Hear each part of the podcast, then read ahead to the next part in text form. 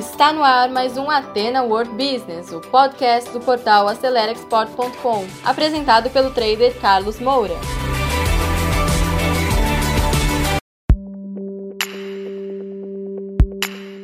Olá pessoal, bem-vindos a mais um podcast Atena World Business. No podcast de hoje, nós vamos falar sobre a gestão da qualidade no comércio exterior. Então acompanhe com muita atenção porque é um assunto importante para a sua carreira dentro do comércio exterior. Hoje nós vamos falar da gestão da qualidade, mas numa operação de importação. Então, você está comprando e você precisa garantir que o produto que você está importando, ele tenha uma boa qualidade para que você realize boas vendas depois, ou mesmo se você está importando uma matéria-prima que depois, quando você vai transformar no seu produto que vai colocar no mercado brasileiro, que a qualidade seja boa e que você tenha produtividade no seu processo. Então, esse conteúdo vai servir tanto para quem já compra o produto final, como uma matéria-prima que você vai transformar e depois, eventualmente, vai vender no mercado. Tanto a matéria-prima como um produto terminado, um produto já final, precisa ter qualidade. Então, como que você faz essa gestão? De que maneira para garantir? Porque alguns podem até imaginar, não, se eu vou pagar tem que vir bom, mas não é bem assim. Você precisa ter um sistema de gestão para garantir que essa qualidade venha a contento. E para isso, eu separei aqui quatro pilares que vão garantir tá, uma boa gestão da qualidade. Então, o primeiro ponto é esse aqui, ó. Você precisa selecionar muito bem os fornecedores. Hoje, os maiores fornecedores mundiais de matérias-primas e produtos são a China e a Índia, tá? Em função do grande parque industrial que tanto a Índia como a China têm, do imenso mercado local, que é por isso que eles têm essa infraestrutura tão avançada, tá certo? E eles exportam para o mundo inteiro. Hoje, um padrão de qualidade a ser considerado é o padrão chinês. Há algumas décadas atrás, não. A qualidade da China era bem sofrível, mas hoje eles têm muitos produtos de altíssima qualidade, tanto em matéria-prima como também em produto acabado. Mas como fazer, tá? Para selecionar melhores fornecedores. Então, primeira maneira é que você deve ter indicações de parceiros de negócio. Então, por exemplo, um despachante aduaneiro que você tenha confiança pode indicar um agente de cargas, trading companies, empresas que trabalham no comércio exterior, como é o caso da Atena Trading, a minha empresa, e do nosso canal Acelera Export, tem experiência e pode indicar. Eu é, faço esses vídeos e esses conteúdos porque eu trabalho com isso todos os dias. Eu trabalho com comércio exterior há 30 anos, mais ligado à área têxtil e sei indicar bons fornecedores porque a gente faz essa seleção através do network. Então, a primeira dica para você selecionar bons fornecedores é através do networking. Porque se você fizer uma consulta no Google ou no LinkedIn, você não sabe se aquele fornecedor ele garante a qualidade, se ele entrega realmente aquilo que ele diz. Fazer um site bonito, com boas fotos e mostrar para você que a coisa é muito melhor do que às vezes ela não é, é fácil. Agora, para que entregue, é preciso que haja uma experiência e só quem já trabalhou que vai saber. Então a primeira forma, tá, é através do networking profissional de indicações. Não confie só no Google ou só no LinkedIn, nas redes sociais. É bem provável que você venha ter decepções, tá? Então essa é a primeira maneira. Segunda maneira é através das certificações. Que certificações são essas? Por exemplo, como a gente está falando de qualidade, você tem a ISO 9000, que garante processos estáveis, você tem a ISO 14000 ambiental, mas existe uma série de outras normas. Por exemplo, aqui no nosso canal mesmo, nós falamos sobre a certificação halal, que é para quem quer exportar para o mercado árabe. A certificação halal, ela tem um padrão de qualidade muito interessante, obviamente, mais voltado à comunidade árabe, porque tem alguns produtos que são permitidos, outros não são permitidos. Se você quiser saber mais sobre certificação halal, aqui na descrição desse vídeo você pode assistir, tá?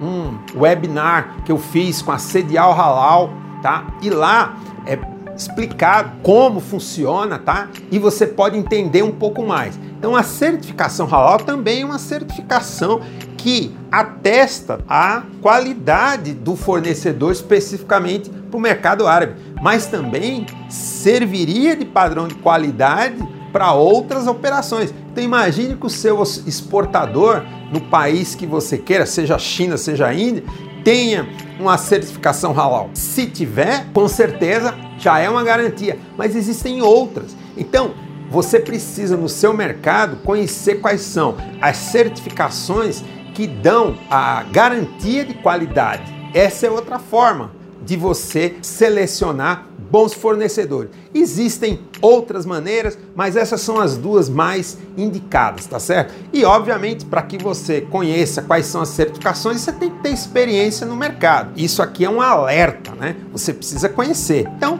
aqui terminamos a primeira estratégia para você selecionar bons fornecedores. Agora vamos para a segunda estratégia, tá?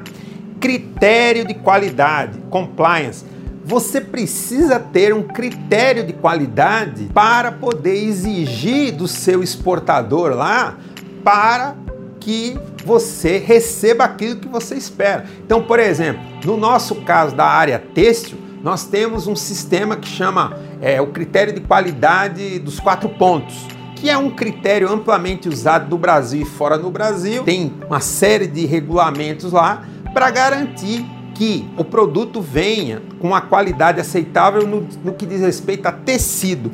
Mas nas outras indústrias e outros produtos, tem também esse critério de qualidade, essas normas de qualidade. Então você precisa usar isso, entender porque o seu exportador deveria cumprir isso. Inclusive você pode incluir esse critério de qualidade no contrato comercial e na carta de crédito se você for fazer, mas eu vou falar isso no ponto 4. Então, ter um critério de qualidade para ver o que se chama de compliance, a conformidade, é fundamental. Você precisa ter tudo detalhado e nesse critério de qualidade vai estar escrito lá, por exemplo, qual é a variação em peso, metragem, volume, várias questões com relação ao produto, mas também defeitos. O que é um produto de primeira qualidade?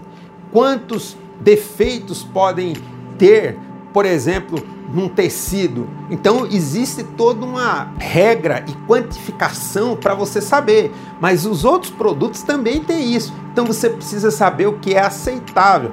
E o seu exportador tem que cumprir esse critério de qualidade, mas você precisa ter isso. Senão, ele pode mandar o que ele acha que é primeira qualidade, mas para você não é. Cada mercado é de um jeito. O que, que vai uniformizar?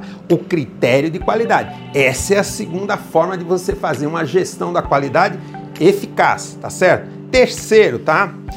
Empresa certificadora do que? Da qualidade. Então, existem empresas internacionais, são empresas globais que fazem esse trabalho. Exemplo, SGS. Existem outras, tá? Estou citando a SGS porque eu tenho trabalhado com uma certa regularidade com a SGS.